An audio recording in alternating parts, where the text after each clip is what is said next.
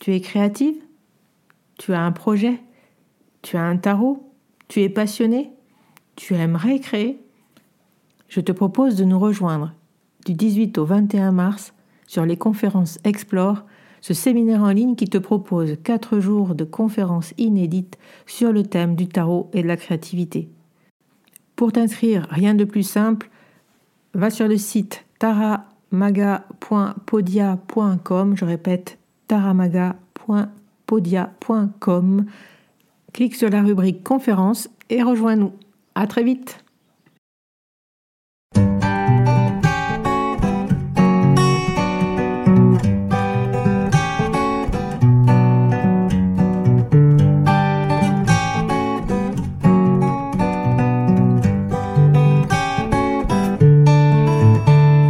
Hello, bienvenue sur le podcast Magicien.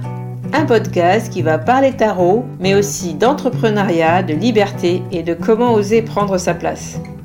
Je m'appelle Fabienne Larnicole, je suis formatrice et coach. J'utilise le tarot comme outil de compréhension de soi et de communication avec l'invisible. Je le transmets à travers mes accompagnements et mes formations. Sur tous ces sujets, je te dévoilerai les coulisses de mon métier et comment le tarot m'a aidé à avancer dans ma vie et à libérer mon potentiel. J'espère que tu pourras y trouver des clés pour vivre ce qui t'inspire. Chaque semaine, seul ou avec mes invités, nous allons explorer ensemble les enseignements du magicien. Alors si tu es prêt ou prête à me suivre, installe-toi et c'est parti pour l'épisode du jour. Bienvenue dans ce nouvel enregistrement et dans ce nouvel épisode du magicien et des interviews du lundi. Et aujourd'hui, j'ai le grand plaisir d'accueillir euh, Sophie ou Socha, tarologue sur Instagram.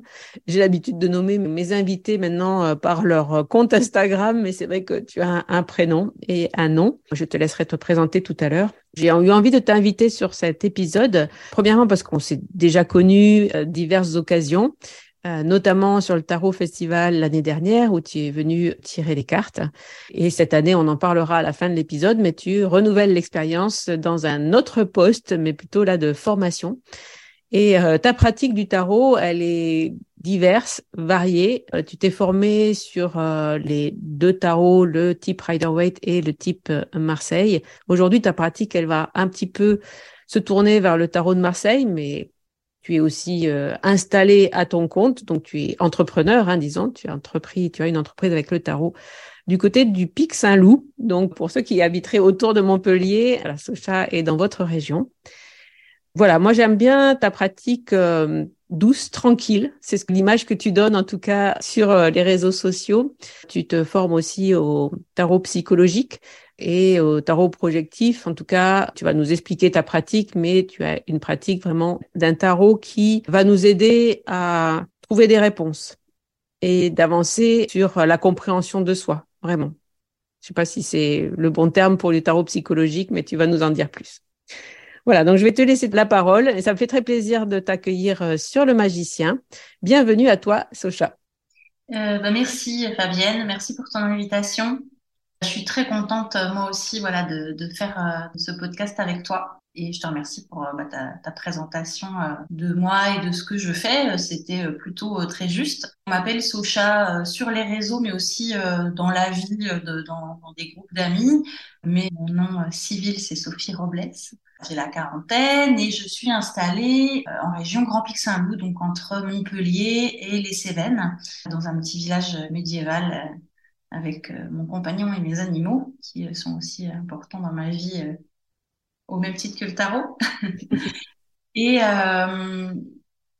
et oui, c'est vrai que j'ai voilà une, une, approche du, du, tarot psychologique et projective. C'est un petit peu les deux adjectifs que, que j'ai gardés au fur et à mesure en fait de ma pratique, voilà, de ce qui m'a nourri. Je suis tarologue installée depuis janvier 2021. Avant ça, euh, j'ai été 20 ans salariée et c'est vrai que Tarot est rentré dans ma vie de, de, façon assez discrète en fait dans un premier temps et puis j'ai eu en 2016 un gros changement, euh, un énième gros changement dans ma vie. J'en ai eu euh, pas mal et je pense que j'ai eu à ce moment-là besoin de m'occuper de moi de me plonger à l'intérieur de moi et de faire un gros travail d'introspection de façon douce, discrète. Le tarot est arrivé à moi. Ça s'est imposé, en fait. Je me suis mise à chercher un peu des choses sur le tarot.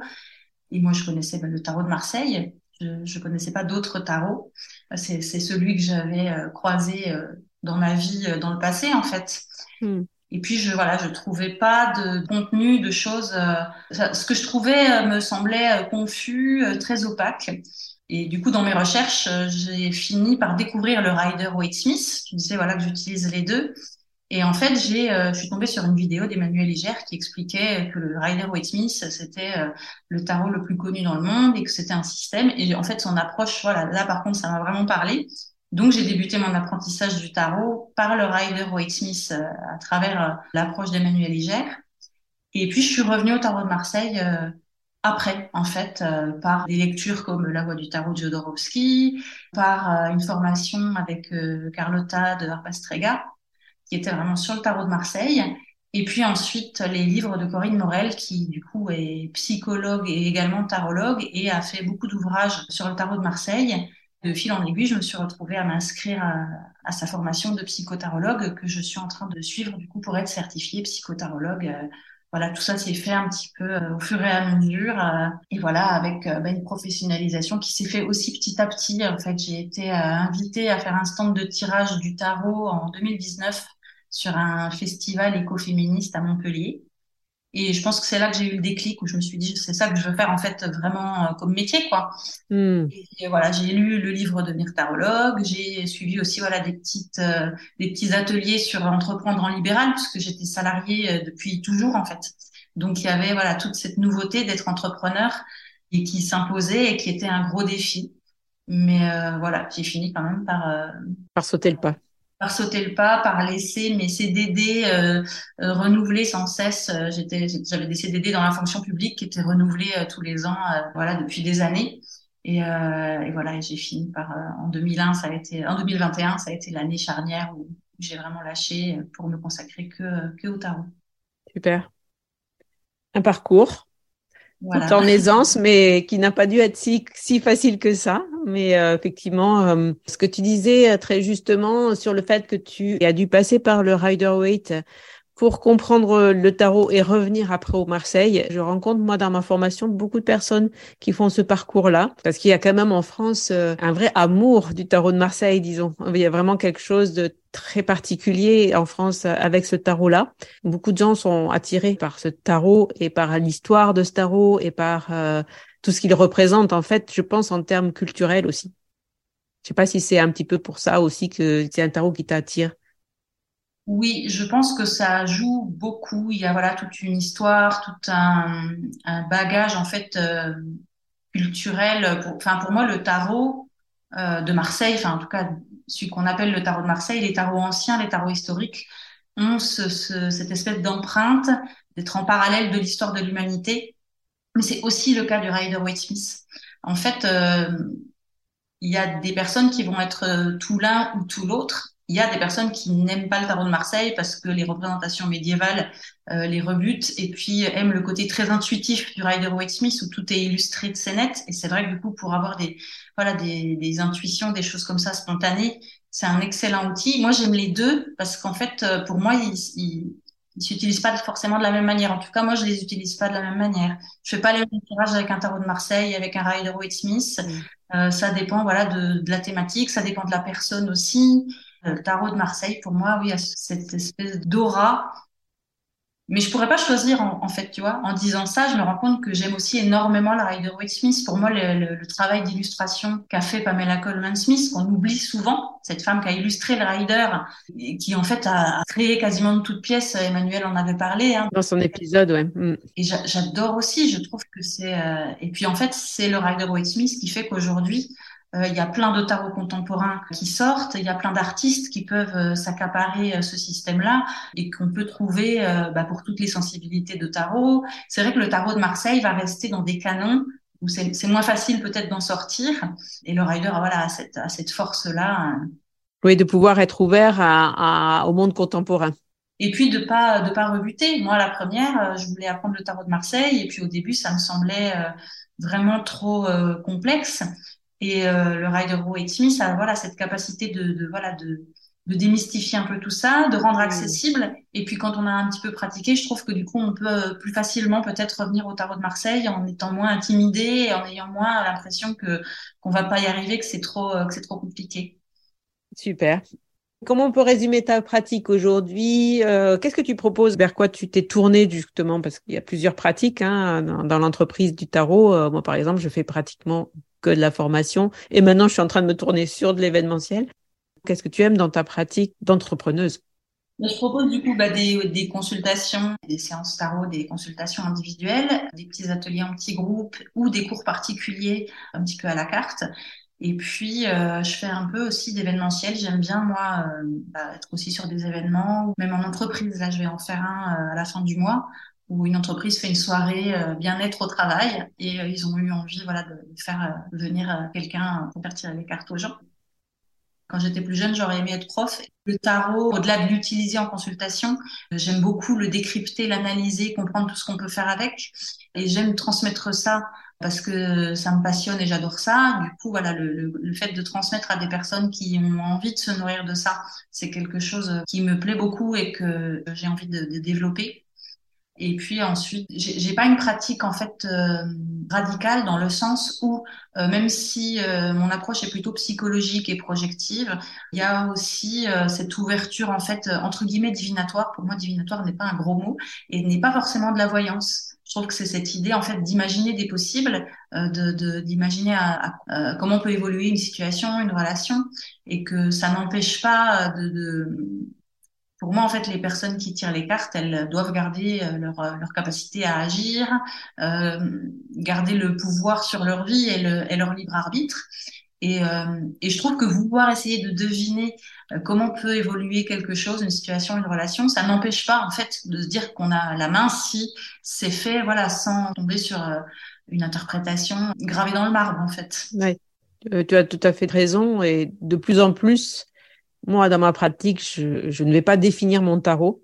Après l'avoir tourné dans plein de sens, notamment par rapport au festival, la difficulté, c'est de présenter le tarot festival comme étant un festival.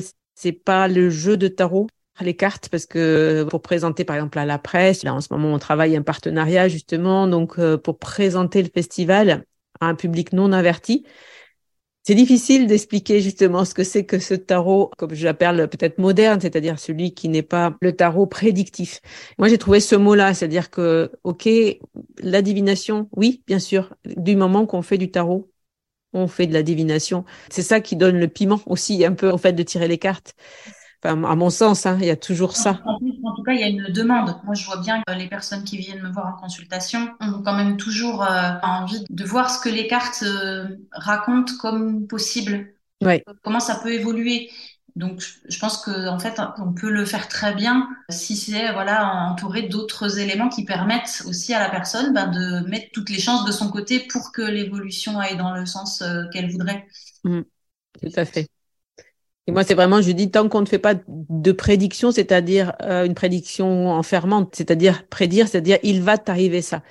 Dès qu'on y met le conditionnel, c'est plus une prédiction, c'est une possibilité. Et donc, c'est vrai que rien qu'en utilisant le conditionnel, quand on propose quelque chose, euh, on, se met à l'abri justement de, de, quelque chose qui pourrait être un peu enfermant pour le consultant, parce que ça va vite hein, de pouvoir euh, dire. Enfin, quand on tire les cartes, c'est vrai qu'on a vite tendance à se dire waouh, c'est ça, c'est ça. Enfin voilà, c'est vrai qu'on pourrait se laisser happer et entraîner à faire des prédictions. Je sais pas ce que tu en penses. Oui, je suis d'accord. Après, des fois, c'est aussi ce que les personnes aimeraient. Moi, je me dis qu'il y a des collègues qui font de la pure voyance très bien. Les personnes qui vont préférer en fait se laisser porter par une prédiction vont aller vers ces personnes-là moi, c'est vrai que je crois beaucoup à cette dimension euh, psychologique d'archétype du tarot qui viennent faire travailler l'inconscient, véhiculer quelque chose. Que le tarot, c'est un langage qui nous parle, qui parle à notre inconscient et qui nous permet de, prendre conscience de choses qu'on a en nous, d'analyser ce qui se passe en nous, notre personnalité, nos comportements, de, de cartographier un peu euh, notre âme. Et moi, je me sens plus à l'aise en tout cas de, de, proposer ça parce que je pense que c'est comme ça que je l'ai utilisé pour moi aussi. En fait, c'est ce qui m'a apporté à moi.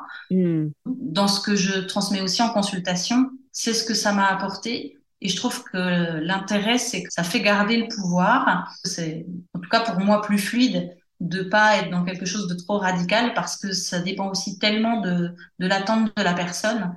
Euh, voilà, c'est toujours un petit peu flou. Euh, en tout cas pour moi, d'être tout l'un ou tout l'autre. Tout à fait. C'est pas évident à expliquer. On est un peu toujours dans le flou, effectivement. Euh, est-ce que du coup, tu as euh, une pratique à partager? Moi, j'ai retenu aussi le terme projectif dans, le terme du tarot, de ta pratique du tarot. Euh, j'ai connu, moi, des tarologues projectifs. On en a parlé dans l'épisode avec Caroline, Caro et le tarot. Avec Caro, cette, cette technique que moi, je n'utilise pas personnellement, ni pour moi, ni pour mes consultants, et que je transmets pas du coup parce que c'est pas ma pratique. Cette pratique de tarot projectif, tu peux nous en dire un petit peu plus Qu'est-ce que ça représente justement dans une consultation? Est-ce que tu l'utilises en consultation ou que pour toi? Qu'est-ce que ça veut dire en fait, tarot projectif? Alors pour moi, le tarot projectif, euh, je l'utilise pour moi et aussi en consultation, euh, voilà, selon un petit peu le, les, les, personnes que j'ai en face de moi et ce qu'elles ce qu'elles sont venues chercher. Il y a le pur tarot projectif, pour moi, c'est avec un tarot contemporain très illustré, dans lequel on peut se plonger à travers une description de ce qu'on voit, de tous les détails de la carte, et à quel endroit on se verrait dans cette carte, quel personnage on serait, et euh, du coup, qu'est-ce que, comment on raconte ce qui se passe. Mhm. Euh, et je trouve que ça permet à, la personne de trouver ses propres réponses presque toute seule. Après, c'est un exercice qui, pour certaines personnes, est très facile et pour d'autres est très difficile. C'est pour ça que je le propose pas toujours. Après, euh, pour moi, il y a toujours euh, une dimension projective de toute façon, dans le sens où même sur un tarot de Marseille, en fait, c'est des personnages, c'est des, des, des, des, entités, des concepts qui viennent parler à qui on est personnellement et c'est pour ça qu'il y a des cartes qu'on adore, des cartes qu'on n'aime pas. Et ça, c'est déjà de la projection, en fait. pas aimer une carte parce qu'elle nous rapporte quelqu'un, euh, je sais pas, euh, moi pendant longtemps j'aimais pas l'empereur parce que pour moi c'était une figure d'autorité euh, et, et c'était quelque chose voilà qui, qui me mettait mal à l'aise. Voilà, je pense qu'il y a toujours quelque chose du domaine de la projection. Et ça c'est intéressant. Tiens, juste je te coupe. Euh, l'empereur du coup, tu disais je n'aimais pas l'empereur. Comment tu as intégré cet empereur et comment du coup, puisque tu dis je n'aimais pas, comment tu t'es mis à l'aimer ou à l'accepter? Je pense que c'est vraiment euh, dans le, travail que j'ai fait, euh, bah, notamment avec les, livres de, Corinne Morel, dont je suis la, formation de psychotarologue. En fait, elle, dans ses livres, elle propose des exercices comme ça. Et dans ma pratique, en fait, je pense que pour se tirer les cartes à soi, euh, les projections, c'est pas grave en fait si on les garde parce que du coup on fait une interprétation aussi en fonction de ce qui se passe dans les projections qu'on fait sur les cartes. Mais pour tirer les cartes aux autres, j'ai eu euh, envie, besoin de noter en fait les projections que je faisais. Par exemple, l'empereur, euh, voilà, euh, quels adjectifs je lui donnerais, à qui, à quel personnage réel ou fictif je pourrais l'associer, ce genre de choses.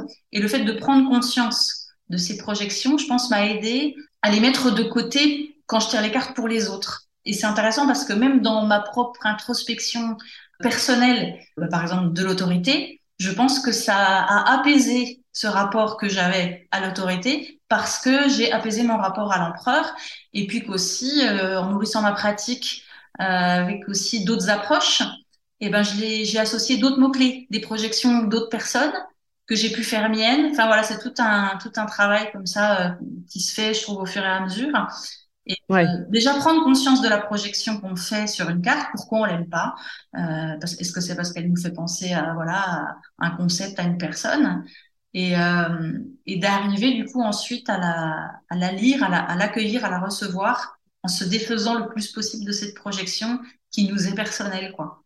J'espère que c'est très clair pour nos auditeurs, mais c'est très intéressant. Alors, une dernière question, du coup, je te mets un peu sur le grill, excuse-moi, mais euh, je trouve que c'est intéressant parce que ça me, ça me questionne, moi, dans, dans ce que j'observe aussi chez moi et euh, chez mes élèves, quelquefois.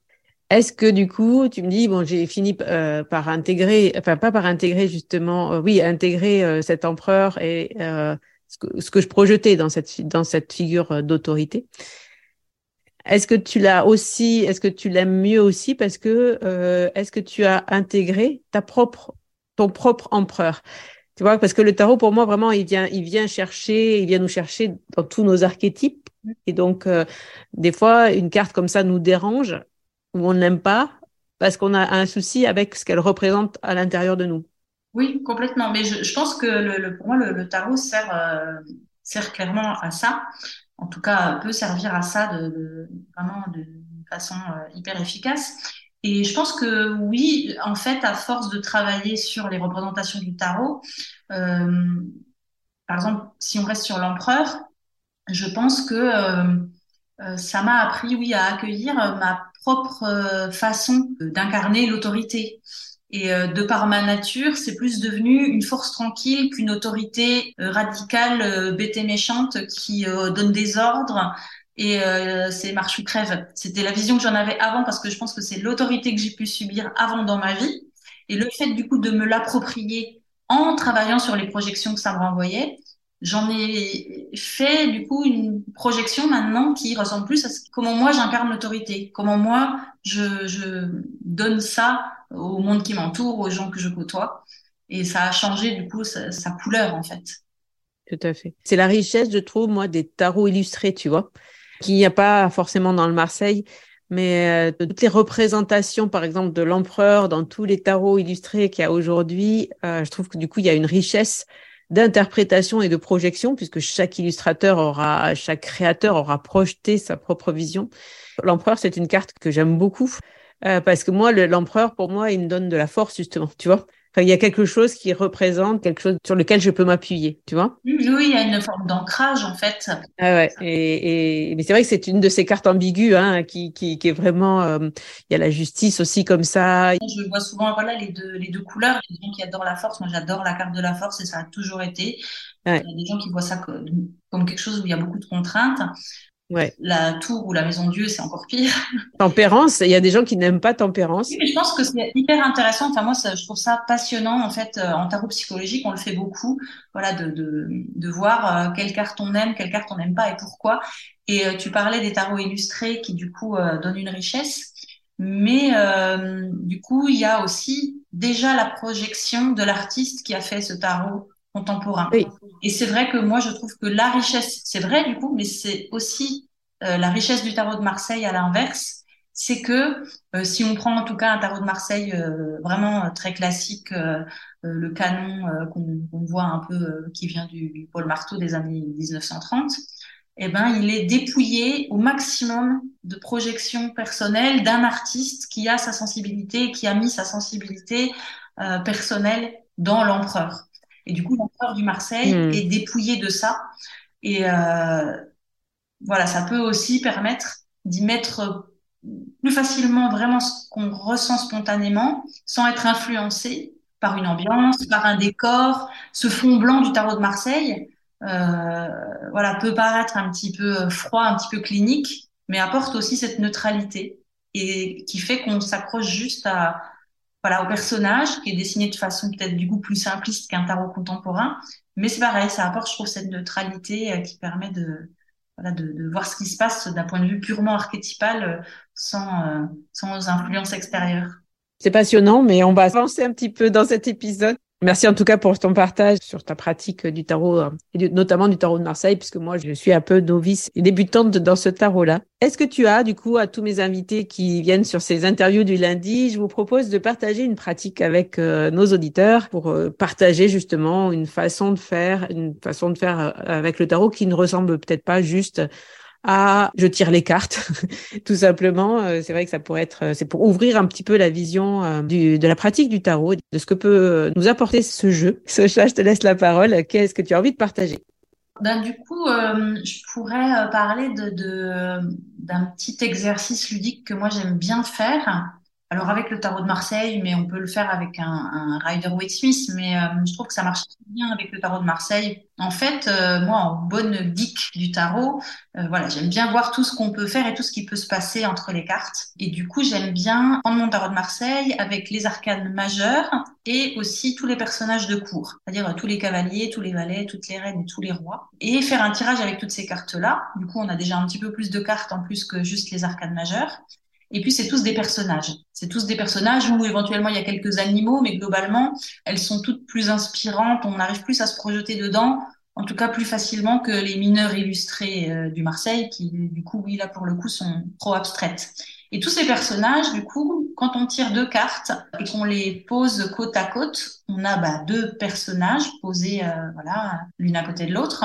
Et l'idée, c'est d'essayer de, de, les faire dialoguer, d'observer euh, déjà leur position, puisque dans le tarot de Marseille, il y a des personnages il n'y en a pas beaucoup, mais il y en a quelques-uns qui sont face à nous. Puis il y en a beaucoup qui regardent euh, soit à gauche, soit à droite, ou qui se dirigent vers la gauche, ou qui se dirigent vers la droite.